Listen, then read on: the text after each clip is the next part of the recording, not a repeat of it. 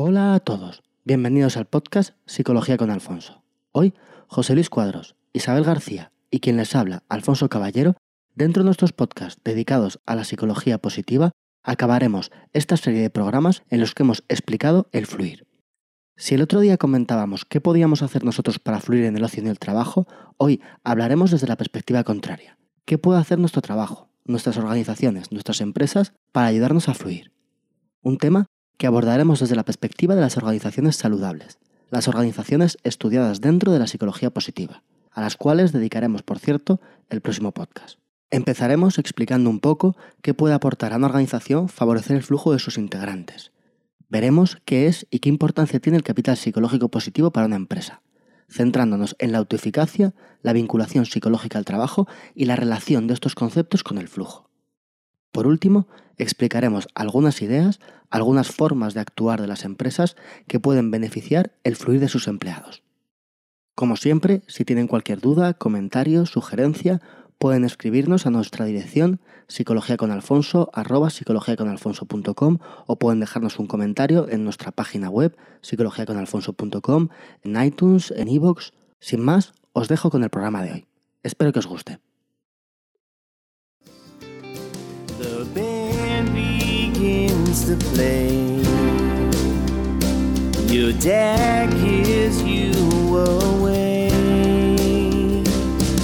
That's not me. I'm way back here. There's no one to love you more, my dear, than I do. I do. All the ups and downs that we went through, the road always led me back to you. So who's that standing in my shoes? Pues antes de preguntarte qué me vas a contar hoy, Chicos, tenemos otra vez de vuelta a Isa, que nos lo habéis preguntado. Hola a todos, estoy de vuelta. Madre mía. ¿Qué nos vas a contar hoy? Pues hoy, si el otro día estábamos hablando de fluir, ¿verdad? Y acabamos hablando de fluir en el trabajo, de qué estrategias podemos seguir para, para, conseguir fluir en el trabajo, y hablamos de que eso estaba muy bien, pero qué podía hacer nuestra empresa, nuestra organización, para ayudarnos, ayudarnos a fluir. ¿No? O sea, que estuvimos viendo el otro día, me acuerdo, que comentabas que esto de fluir estaba asociado sobre todo al ámbito del trabajo, que comentabas tú que no estaría de mal fluir también en el tema del, del ocio. Y que es verdad, me acuerdo yo que hablamos de fluir en el trabajo, pero nos quedamos un poco en algo muy personal, ¿no? En algo que tiene que hacer el trabajador, que tengo que hacer yo por fluir. Y entiendo que hoy nos vas a hablar qué puede hacer la empresa para ayudar a que sus empleados fluyan en el trabajo. ¿Es así? Esto es. Primero de todo, conviene aclarar es por qué una empresa querría hacer eso, ¿no? Sí. Aparte de las ventajas, las ventajas obvias que podemos ver de, bueno, pues una persona que fluye puede ser más productiva, bueno, una persona también puede ser productiva sin fluir, ¿no? Esto quieras que no, redunda en el bienestar de la persona al fluir más que en realizar el trabajo. Se puede realizar un trabajo bien de muchas formas distintas, ¿no?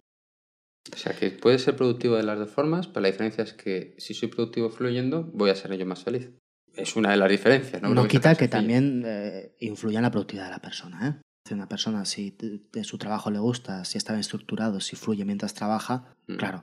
Si la persona tiene bienestar en su trabajo, va a aumentar su rendimiento. ¿Mm? Y esto, el flujo, va a estar incluido. Entonces, si mi empresa toma una serie de medidas para ayudarme a que yo entre más fácilmente en un estado de flujo cuando hago mi trabajo, eso querrá decir que soy más productiva, pero además seré más feliz, ¿no? Me sentiré más realizada y por tanto mi empresa me gustará más mi empresa me gustará más, eh, tendré más lealtad a mi empresa también, veo que mi empresa me trata bien. Lo que vendrían a ser, que otro día hablaremos, pues lo que vendría a ser una, organización saludable, una organización basada en la psicología positiva. Pero bueno, cuando una empresa se plantea eh, en todo esto, realmente se, se, plantea que las personas son un capital, un activo de la empresa, ¿no? Dentro de que las personas son un capital de la empresa, digamos que podemos diferenciar eh, distintas consideraciones de, ese capital social que tenemos. Por un lado estaría el capital social tal cual, que son las relaciones que se establecen entre los miembros de la empresa, dentro de ellas mismas y con otras empresas, que esto para la empresa, por supuesto, va a ser importante. O sea, tú te refieres a las relaciones que hay entre los, entre los trabajadores. Entre los trabajadores entre, ellos, con sus supervisores, con la empresa. Todo o con otras empresas. Todo eso vendría a ser capital social. De eso es el capital social. Eso es capital social. Relaciones de todo tipo. de todo tipo. De, laborales, personales, de me cae bien, me cae mal, con este tío no hay quien trabaje, este tío es muy, muy eficiente. ¿Y el capital humano? Luego tendríamos el capital humano, ¿de acuerdo? Que tendría dos partes. Una parte que serían los conocimientos, la destreza, la experiencia que tenga un trabajador, que ha adquirido a lo largo del tiempo, tanto en esa empresa como con sus estudios. Este capital, eh, ¿qué sucede? Que es un capital muy importante para las empresas, desde luego, pero es un capital que es imitable, que otra empresa puede también tener. Es decir, el conocimiento es una cosa que una empresa puede incorporar de fuera, digamos. Lo puedes comprar. Tú Lo me, puedes me comprar. puedo comprar a un tío, podemos contratar a un tío con esos mismos conocimientos, con ese mismo software, con ese- que haya ten- trabajado en un equipo similar. Eso es a lo que te refieres. ¿no? Exactamente. En cuanto a conocimientos. Pero además el capital humano tiene otro, otra vertiente. Tiene otra vertiente que sería también conocimientos, pero conocimientos de otro tipo, que son lo que denominamos conocimientos tácitos. El conocimiento que un trabajador tiene de la empresa por haber pertenecido a ella. Este es un conocimiento que el trabajador va construyendo con el paso del tiempo. Construye sus relaciones productivas dentro de la empresa, al mismo tiempo sabe qué cosas funcionan mejor o qué funcionan peor, sabe cuándo se puede o no se puede hacer algo, ¿de acuerdo? Se va construyendo con el paso del tiempo del trabajador. Esto es una cosa que la empresa pierde cuando un trabajador se va de ella. Y esto, que es un activo muy importante para la empresa, digamos que tiene el problema de que es muy, muy difícil de medir. Es decir, el conocimiento tácito que un trabajador tiene de la empresa es algo que la empresa muchas veces no va a poder evaluar. Y las consecuencias de este conocimiento se va a ver a largo plazo. Se dan cuenta cuando se va. Se dan cuenta cuando pierde o no puede retener al empleado de la O empresa. sea, que el capital humano no solo es todo lo que sabe la persona en concreto, sino todo lo que sabe de cómo funciona esa empresa, cuál es la, la cultura, cuál, cómo, se, cómo se hace para que esto salga adelante. Exactamente. Hemos visto el capital social, el capital humano, y vendría un tercer capital que va a ser muy importante para la empresa, que es el capital psicológico positivo. Toma ya. Lo hemos venido a llamar así dentro de todo esto la psicología positiva. Capital psicológico positivo. ¿De qué va eso? Venga. Es que no, pues el nombre no lo dice. Pues son todo el conjunto de fortalezas personales, de capacidades psicológicas que pueden ser desarrolladas, que pueden ser medidas, que la empresa puede gestionar para conseguir un mejor desarrollo organizacional y mejorar el desempeño. Que, pues, pues menudas tres cosas has dicho. Que, se, que se pueden desarrollar. En realidad, de lo Que que estamos hablando es de todo esto que hemos venido hablando muchas veces de fortalezas, de resiliencia, optimismo, todo esto son fortalezas, características psicológicas de los trabajadores de la empresa que si las desarrollamos nos van a dar un plus respecto a otras. Es decir, nos puede dar una ventaja competitiva y esto es algo que muchas veces no podemos ir al mercado a buscarlo. A ver, entonces. Porque no es fácil tampoco identificar, imagino. Claro, porque no es fácil de identificar, porque está muy reclamado, porque hay que desarrollarlo, por todo este tipo de cosas. Como por ejemplo está muy reclamado ¿no? en las empresas. Hablar bien en público, saber dirigir reuniones, liderazgo, trabajar bajo presión. Pero eso, dependiendo de qué tipo estemos hablando, puede ser un tipo de conocimiento. Es decir, yo puedo contratar a una persona que habla muy bien en público. Pero me va a ser mucho más complicado una persona que tiene, es decir, que es optimista y resiliente. Y Más que nada porque los currículos no se, no se pone, ¿no? No. No se pone. Características psicológicas. Igual tenemos que empezar. Pero claro, si consigo que mis trabajadores desarrollen este tipo de fortalezas, este tipo de capacidades que consideramos positivas, entonces me puede aportar un valor diferencial. Es decir, ahí voy a tener realmente una ventaja competitiva. Entonces, para que yo me haga una idea, estamos viendo aquí como hay tres tipos de capitales y los dos tipos iniciales, el capital social y el capital humano, yo entiendo que son cosas que suceden, ¿no? Capital social, que la gente se relaciona entre ella y tal, es algo que sucede, ¿no? Capital humano, que hemos dicho que por un lado están los conocimientos y las destrezas de las personas, Ujú. pues si tú tienes una organización una persona, esas personas van a tener conocimientos y destrezas. Y tú vas a contratarlas viendo, me hace falta un informático, me hace falta un gestor, un ingeniero, un médico, lo que sea. Y luego estaba ya aquí los conocimientos que adquieren de- por el hecho de estar en, en- en la empresa. Entonces, parece como que el capital social y el capital humano es algo que sucede.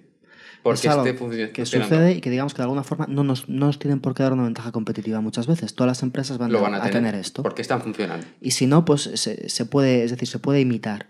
Puedo cambiar una estructura de una empresa y hacer que funcione mejor. Otra empresa puede copiarme mi estructura si resulta que ha funcionado. Claro, Estoy pero- segura que muchísimas empresas pondrían tu teoría en duda, de que el conocimiento es fácilmente reemplazable. Ambas cosas no son Pero- fáciles ni de encontrar ni, mm, ni de gestionar. No digo que sea fácil de encontrar, digo que se puede encontrar.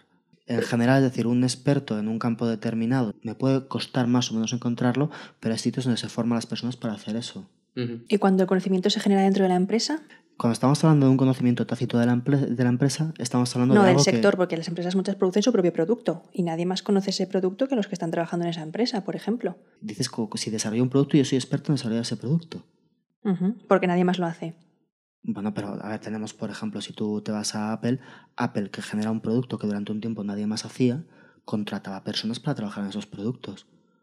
Y Mm. poco a poco, a ti- poco eh, la, la gente va rotando, se producen rotaciones en las empresas y a pesar de que sea algo que solamente hacía en un momento, luego se va imitando, luego hay gente que se va especializando, ese conocimiento, es decir, se comparte precisamente porque es muy visible.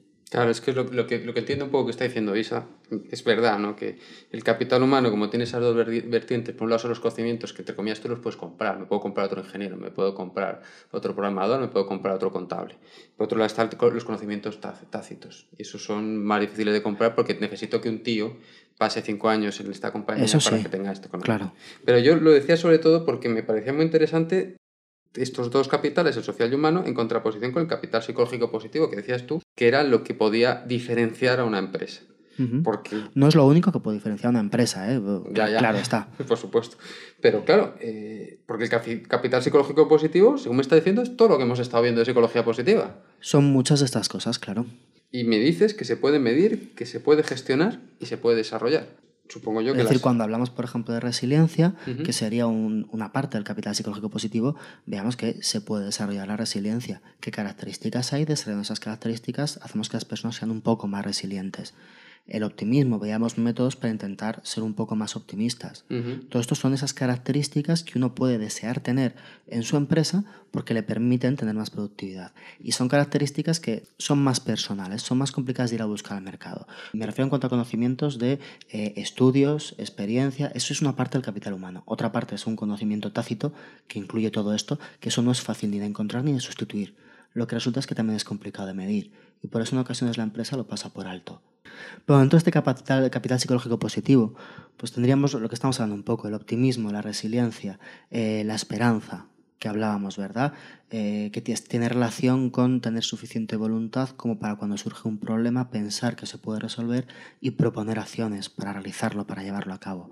Pero nos vamos a centrar fundamentalmente en dos de ellos. Por un lado, en la autoeficacia, porque la autoeficacia va a influir en el resto de aspectos, en el optimismo, en la resiliencia, eh, en la esperanza, eh, en el engagement, ahora lo veremos, va a influir mucho en estos aspectos y eh, hace que, es decir, si una empresa se va- intenta desarrollar la autoeficacia de sus trabajadores, aumenta la satisfacción de sus trabajadores y la productividad de los mismos. Pero que podemos entender por autoeficacia. Sí, porque tenemos una visión personal cada uno. Todavía no me. No, es que ni Pues siquiera la- oigo la palabra y no sé La qué autoeficacia entender. eh, sería la creencia en las propias capacidades para organizar y ejecutar un curso de acción para producir un determinado logro o resultado.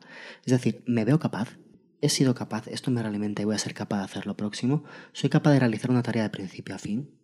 O sea, el sentirte que tú eres capaz de, de llevar a, caso las, a llevar perdón, a cabo las tareas que te pueden llegar a ti por el puesto en el que estás. Exactamente. Es eso, ¿no? Esa creencia. ¿Por qué? Por lo que Una hemos creencia. hablado. O sea, depende la mucho de creencia la, que tiene la persona del sobre concepto que hacer tengo eso. yo de mis Claro, capacidades. sobre la valoración que uno tiene de Claro, uno mismo. pues esto me recuerda un poco a la indefensión aprendida. Sería un poco lo contrario, ¿no? Sí, ¿no? Sí, sí, tiene, tiene que decir sí. Eh, Bueno, también tiene que ver con el optimismo. Es decir, pensar que los resultados van a salir bien. Está muy relacionado. Lo que pasa es que digamos que este factor está un poco más subyacente. Está un poco de- dentro de lo que uno piensa que puede hacer. Si una persona cree que puede ordenar una serie de acciones para ejecutar, para conseguir eso que se le pide, va a ser más persistente. Va a incidir nuevamente en lo que está haciendo. Va a buscar cursos de acción. No va a dejarse avasallar por las circunstancias. Todo esto, Va ¿verdad? a De ser tal forma- proactivo, que dicen ahora. Va a ser proactivo también, es decir, si una persona, de- digamos que no tiene, no, no, no tiene ese concepto de, de autoeficacia, cuando tenga un problema, pues muchas veces lo va a intentar evitar. Es decir, si una persona tiene una, una autoeficacia alta, si viene un reto difícil, va a afrontarlo, va a pensar que puede afrontarlo, la otra lo va a esquivar. Ujú. Es decir, no solamente tiene que ver con cómo persistimos, sino los retos que nos proponemos. Si una persona tiene una autoeficacia alta, se va a proponer retos mejores y mayores. También tiene que ver con el esfuerzo, es decir, con no pasarlo. Y además afecta a los sentimientos o las emociones que tiene la persona. Esto Pues- me explica muchas cosas. Sí, ¿qué te explica? Vale, entiendo que si una empresa se dedica a que o invierte recursos en que sus empleados aumenten su propia autoeficacia, que es su propia creencia, ¿no?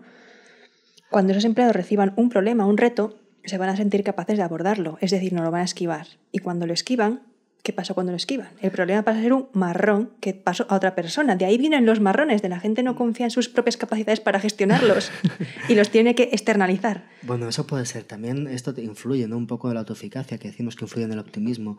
Pues tiene mucho que ver, decir, si, si viene un problema grande, una persona que, que tiene una autoeficacia alta, que tiene cierto optimismo, va a ser proactiva, va a afrontar el problema, va a creer que lo puede solucionar, se va a enfrentar a ello, se va a esforzar, va, va a perseverar. Si ve que no puede con él, pues simplemente lo va a aceptar y lo va a dejar.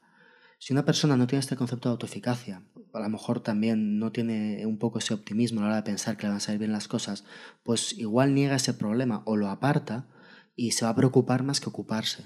Claro, o sea, yo entiendo que una persona que tenga esta, esta autoeficacia, si le llega una cosa que él ve que no es capaz, sería capaz de dar un feedback, de decir, mira, yo no soy capaz de hacer esto porque necesitaría esto, esto y esto, y porque, eh, y, si tú quieres que esto se haga, se lo tienes que dar a fulanito o a menganito dándole esta, esta y esta información.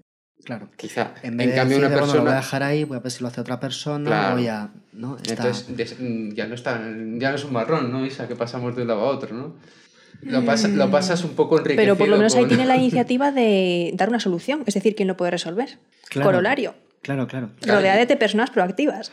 Y es que a mí alguna vez me pasó con, con, un, con un, becario en concreto, decir, bueno, si tú no eres capaz de hacer algo, tienes que intentar. Entonces decía, mira, inténtame tres cosas y luego me vienes a mí y me dices, mira, no soy capaz de, hacer esto, e intenta estas tres otras, estas tres cosas, y, y, me das a mí algo de feedback. Pero no puedes coger simplemente marrón bueno, pues entonces me, me, has convencido con la autoeficacia. No sé si ahí se la has convencido, ¿no? Pero sí. ha convencido. Proactividad, ¿no? Identificar la proactividad y la capacidad de las personas como, para aquí estamos viendo... enfrentarse a los retos. O sea, la proactividad sería una consecuencia de esa autoeficacia, no la base. Pero claro, yo como siempre me gusta ir a lo, práctico, os reís porque me lo dice la gente, que siempre digo esta frase, claro, como aquí estamos hablando de organizaciones, eh, claro, yo me plantearía en este punto qué puedo hacer yo para tener más autoeficacia. Y aquí me vas a decir más lo que puede hacer, intuyo, ¿no? Que me vas a decir más lo que puede hacer una, una, una empresa, una organización para que sus propios empleados tengan más autoeficacia. En realidad la autoeficacia muchas veces es decir, la, se, se mide y se coge gente que tenga ese concepto de autoeficacia. Si queremos en cualquier caso hacer que las personas sean, eh, tengan esa concepción, lo que hay que hacer es darles unas tareas que vayan siendo escaladas. Esto viene mucho, tiene mucho que ver con el desarrollo de las personas dentro de su desempeño. ¿Vale? De cómo hayan recibido feedback esas personas. Es decir, para que una persona tenga ese concepto tiene que haber superado retos, haber superado retos crecientes, sentirse de alguna forma pues cada vez eh, más capaz de hacer cosas. Eh, dentro de esto además se genera lo que vendría a ser una espiral de la autoeficacia. Una persona que, que se siente autoeficaz, afronta una nueva perspectiva, un reto y lo supera, tiene éxito en ese reto, siente siente ese feedback del éxito generado en su tarea y hace que tenga una mayor autoeficacia, de tal forma que poco a poco su concepto de lo eficaz que puede ser en determinadas circunstancias se va ampliando. o sea, esto es bastante intuitivo. Lo que nos está diciendo es que si una empresa quiere que los empleados aumenten la autoeficacia, tiene que preocuparse de que el empleado reciba feedback, esto parece que es lógico, ¿no? que sepa cuando va haciendo las cosas bien, que le vaya dando retos cada vez eh, un poquito más difíciles, pero retos que pueda ir alcanzando, ¿no? Para que entren en esta espiral, ¿no? Que lo decía, pues suena muy, muy parecido al flujo. En cualquier caso, cuando estudiamos un poco esta espiral de autoeficacia, aún no está del todo estudiado y no está muy claro si es tan positiva una espiral de autoeficacia creciente y creciente y creciente, o si tener algún bache no viene mal para el desarrollo de las personas. Sí, eso lo hablamos, creo, también con el flujo, ¿no? Que si una, no, con la resiliencia, ¿no? Que si un tío nunca había tenido un problema... Algo negativo, pues, pues puede afectar. Es decir, el hecho de sentirse invulnerable no es el objetivo. Pero esto, de todas formas, no está muy, no está muy estudiado. Sí está estudiado que una persona que tiene ese sentimiento de autoeficacia realmente pues, es más productiva, realiza mejor las tareas, ¿no? O sea, que la autoeficacia influye en todas las demás. La fortaleza, la resiliencia, en el optimismo, en todo. Esto influye en todos. Y luego tenemos una última, si ya si, si nos fijamos ¿no? en esto que acabamos de hablar de autoeficacia, estamos viendo pues eh, enfrentarse a un reto, superarlo, otro después, esta espiral de crecimiento nos va asemejando un poquito al flujo. ¿no? Luego tenemos una última, una última de estas características que sería el engagement, que viene a ser la, la vinculación psicológica al trabajo. Entonces, pues es un estado afectivo que tiene una persona en el trabajo con lo cual está más plena, más vigorosa, ensimismada, se concentra en su actividad, es decir, un estado, digamos, de, mucha implicación en el trabajo. ¿Y eso no es el flujo?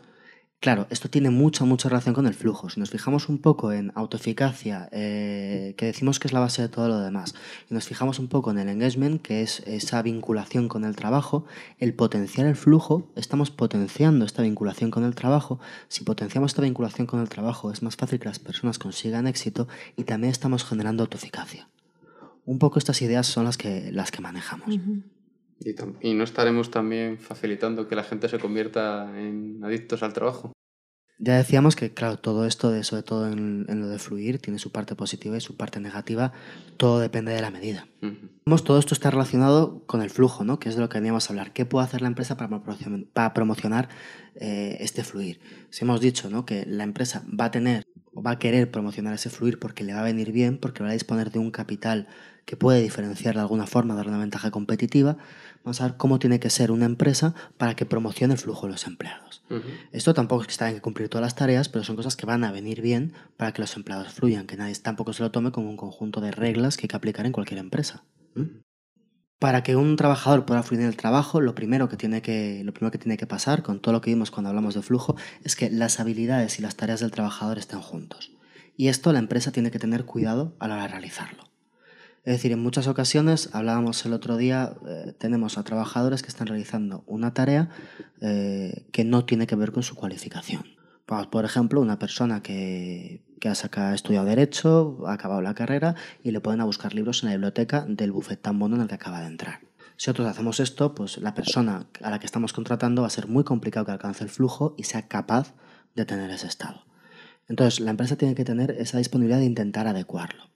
Intentar adecuarlo, por un lado, las características del trabajador y el trabajo que le voy a dar. Es verdad que la especialización muchas veces hace que las personas acaben realizando una tarea muy, muy reducida y esto va a dificultar que la persona entre en flujo. Porque cuantas más cosas de la persona estén implicadas en el trabajo que esté realizando, va a ser mejor. Y hay otro concepto que tenemos que tener en cuenta cuando, cuando hablamos de esto de igualar las habilidades de las personas y el reto que supone la tarea. Y es que en ocasiones las personas no rinden igual en unos momentos que en otro. Y la empresa tiene que ser consciente de esto y tiene que intentar que se haya una comunicación entre la empresa y el trabajador. ¿A qué me refiero? Si una persona, por ejemplo, está pasando por un mal momento de su vida, imaginemos que una persona se está divorciando y resulta que ha bajado su rendimiento. Pues la empresa puede simplemente ver los datos de rendimiento de esa persona, ver que ha bajado tres meses el rendimiento, decirlo, oye, estás bajado tu rendimiento, si vuelves a hacerlo entre tres meses, pues a ver qué hacemos, o puede preguntarse por qué tiene este bajado rendimiento. Ver si le puedo mandar unas tareas para adecuar el rendimiento a esto si sé que va a ser algo temporal. Y si no va a ser temporal, pues decirle a esa persona que o bien tiene que ir a otra parte de la empresa o bien no puede seguir con eso, ¿no? Pero tener este balance entre lo que yo pido y las habilidades de las personas va a ser muy importante.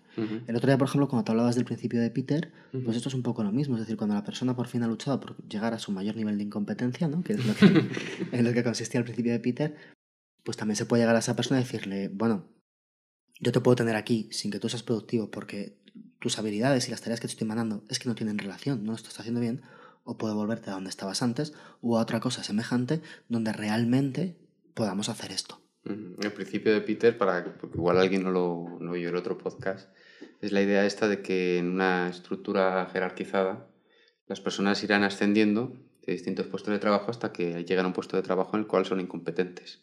Entonces, eh, ese es el problema. ¿Y de ahí no pasan? Claro, por eso decía Alfonso ahora que quizá una solución es, una vez que ha llegado al puesto que es incompetente, le llevo al anterior, le mantengo el sueldo, pero le llevo al anterior o sea, que es el puesto de más cualificación, por así decirlo. No, incluso a veces puedes decirle a la persona a bajar al puesto, porque en realidad... Y va a estar más feliz. ¿eh? Tampoco es una cosa buena para él. Es decir, si de repente una persona se encuentra en un puesto donde no lo está haciendo bien, no se va a sentir bien y, al mismo tiempo está generando un problema. ¿Y las personas suelen aceptar eso o se resisten a creer que han llegado a un puesto en el cual son incompetentes? Pues de, de todo hay. A veces hay acuerdo, a veces hay desacuerdo y en ocasiones que hay desacuerdo pues se, se rompe la relación, en ocasiones hay acuerdo y se vuelve a donde estaban y también en muchas ocasiones simplemente no se mira, ¿no? Se hace la vista gorda de todo. De todas formas, esa teoría solo tiene cabida en un modelo de empresa en el que el crecimiento tiene que ser continuo a base de aumentar el nivel de puesto. Y no simplemente Por aumentar tus conocimientos y el rol que desempeñas, pero si no, a una escala, no una escala en la que tienes que subir. Sí, en este caso estamos hablando de, organizaci- de organizaciones que de una forma u otra son jerárquicas. Casi todas las organizaciones tienen alguna jerarquía, en cualquier empresa es bueno y es necesaria una jerarquía, pero hay muchos tipos de jerarquía Y muchos tipos de usar esa jerarquía. Ujú. En cualquier caso, sí, esto del principio de Peter se refiere sobre todo a eso, a ir, a ir creciendo en ese aspecto. Otra cosa que podemos hacer para que la empresa promocione el flujo del empleado es lograr un equilibrio entre el control que hay sobre el empleado y lo que vendría a ser eh, lo que la persona tiene de autonomía. A una persona no le podemos pedir que, eh, que planifique todas las tareas que tiene que realizar dentro de una empresa, ni podemos controlar todo lo que hace. Ese equilibrio entre lo que yo te voy a pedir que hagas y cómo tú tienes que organizar eso que yo te pido, ¿de acuerdo? Va a ser clave para el fluir. Porque la persona tiene que sentir que tiene un control, pero también tiene que sentir que tiene unas metas en su trabajo. Le tengo que pedir qué es lo que puede hacer y luego tengo que dejar que lo haga. Bueno, también van personas, porque yo sé, todos conocemos personas que se planifican mejor y que se planifican peor, ¿no? Hay personas que... Pero también pueden aprender, ¿no? ¿no? Sí, también. Es, es algo que todos deberíamos aprender ¿no? a, a organizarnos un poco. Más cosas que, que van a ser importantes para el flujo. Una cosa que va a ser fundamental, supongo que todos lo sabemos, el feedback. Que las personas reciban un feedback de su desempeño, de su ejecución, de su tarea, de su proceso, va a ser muy importante. Hablaremos, si queréis, un día de las características de un feedback, ¿no? Pero en general, que el feedback sea concreto. Es la típica estrategia del sándwich, ¿no? Eh, esa es, es una de ellas, El ¿no? pan, Pero, jamón, pan. Eso es la estrategia del sándwich. eh, introducir un comentario, digamos, eh, crítico o negativo entre dos positivos. Ujú. Eso sería una estrategia de sándwich. En cualquier caso, siempre es mejor hacer estos comentarios de forma positiva. No simplemente pues pensar de forma positiva y porque entre mejor, sino porque cuando uno realiza algo en forma de crítica, muchas veces provoca una cerrazón en la persona que lo recibe. Esto se ha estudiado, es decir, la forma de plantear las cuestiones, pues eso, que sean concretas, que vayan hacia el desempeño. No, y un detalle muy tonto, dices, es la forma de plantear. Yo siempre he oído lo de la- las palmaditas en la espalda en público y las broncas en el despacho, pero es que muchas veces no se, no, no se hace así. Muchas veces decir si vas a hacer una crítica de ese tipo, si es mejor hacerla separado. Ujú. Otra cosa es que si estamos dando feedback, pues a veces se puede hacer separado, a veces no. Pero sobre todo eso, es decir, que sea concreto, lo más cerca posible de la conducta, que se refiera o Cerca o en el tiempo, ¿no? Cerca en el tiempo. Que, que se realice, que se realice en positivo.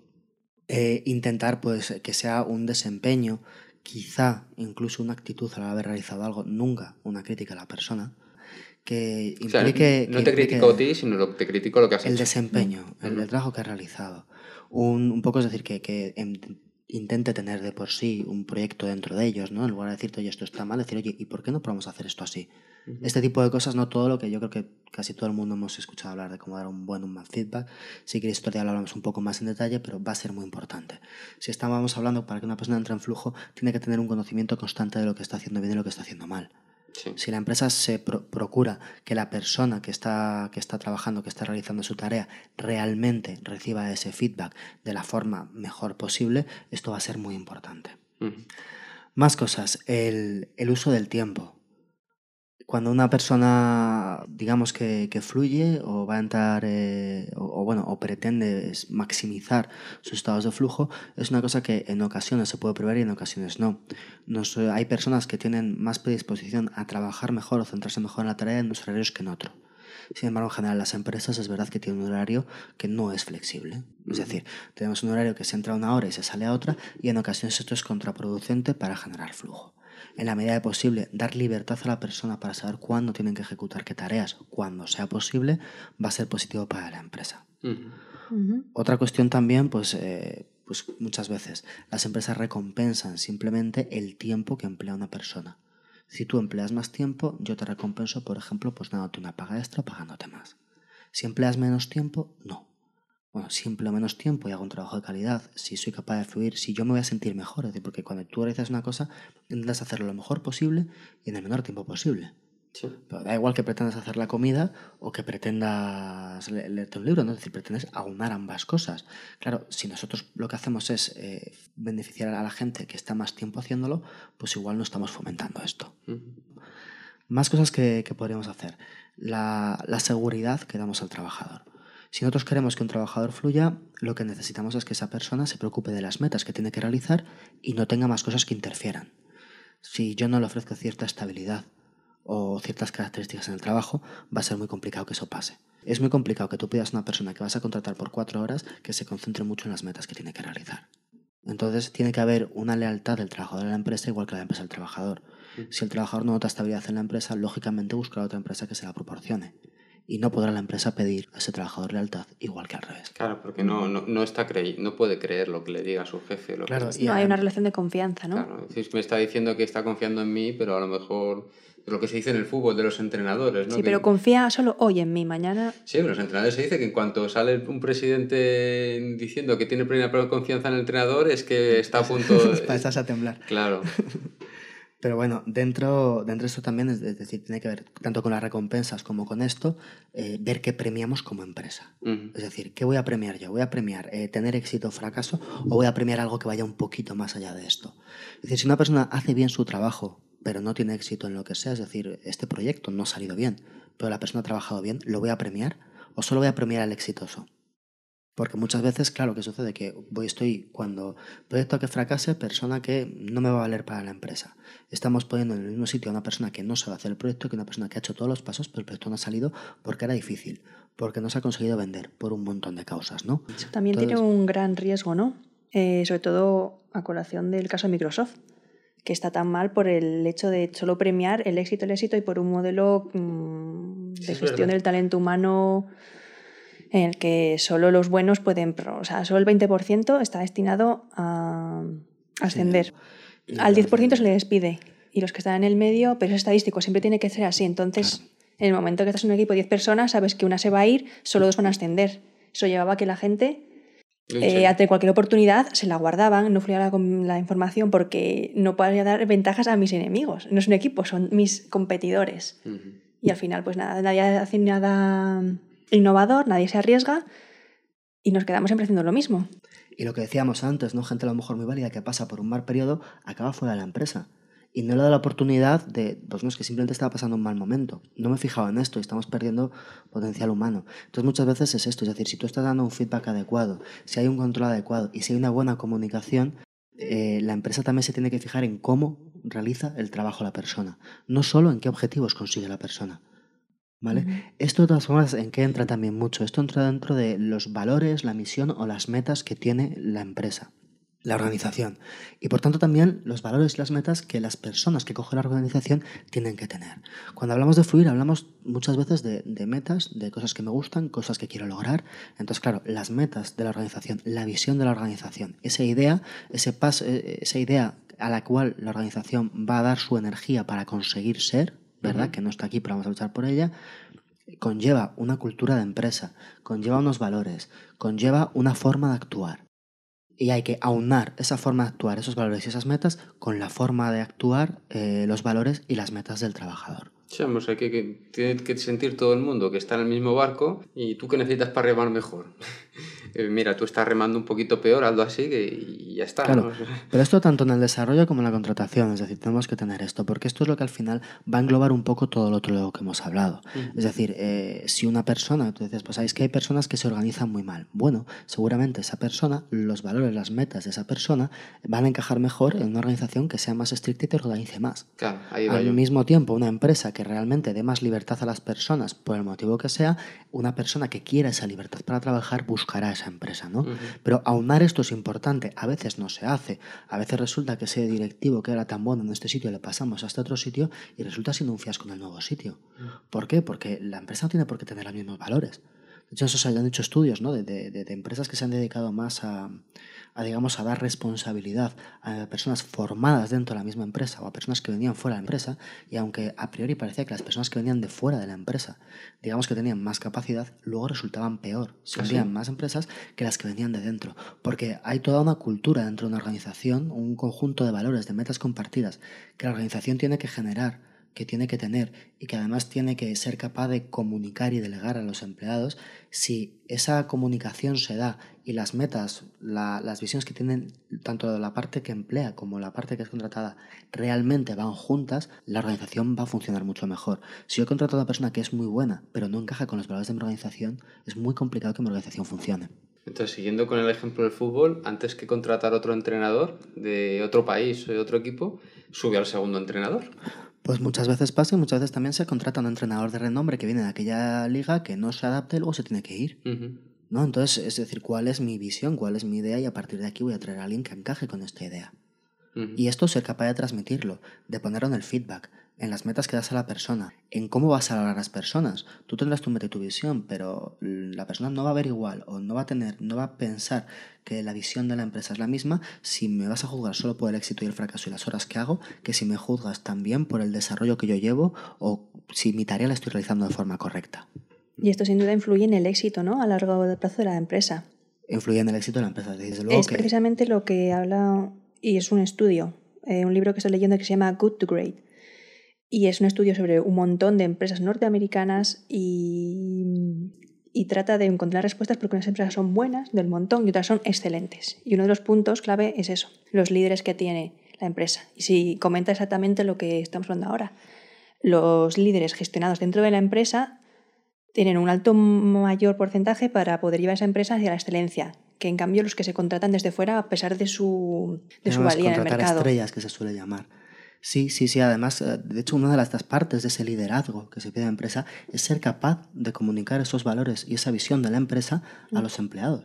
El compromiso, ¿no? El compromiso decir, con, la, con la misión Eh, de la empresa. Claro, es decir, que tú tienes, todo lo que tú haces tiene que estar acorde con lo que tú quieres y lo que tú quieres tiene que estar acorde con lo que yo quiero. Tú como trabajador, yo como empresa. De esta forma vamos a funcionar bien. Si los objetivos que tú tienes no van con los objetivos que yo tengo, pues es complicado que funcionemos bien.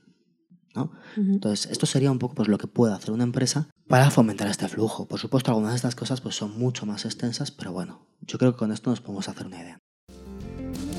Well,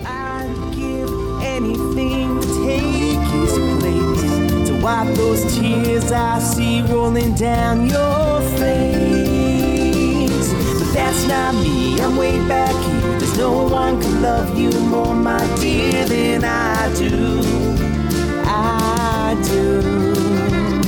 All the ups and downs that we went through, the road always led me back into your arms wide open.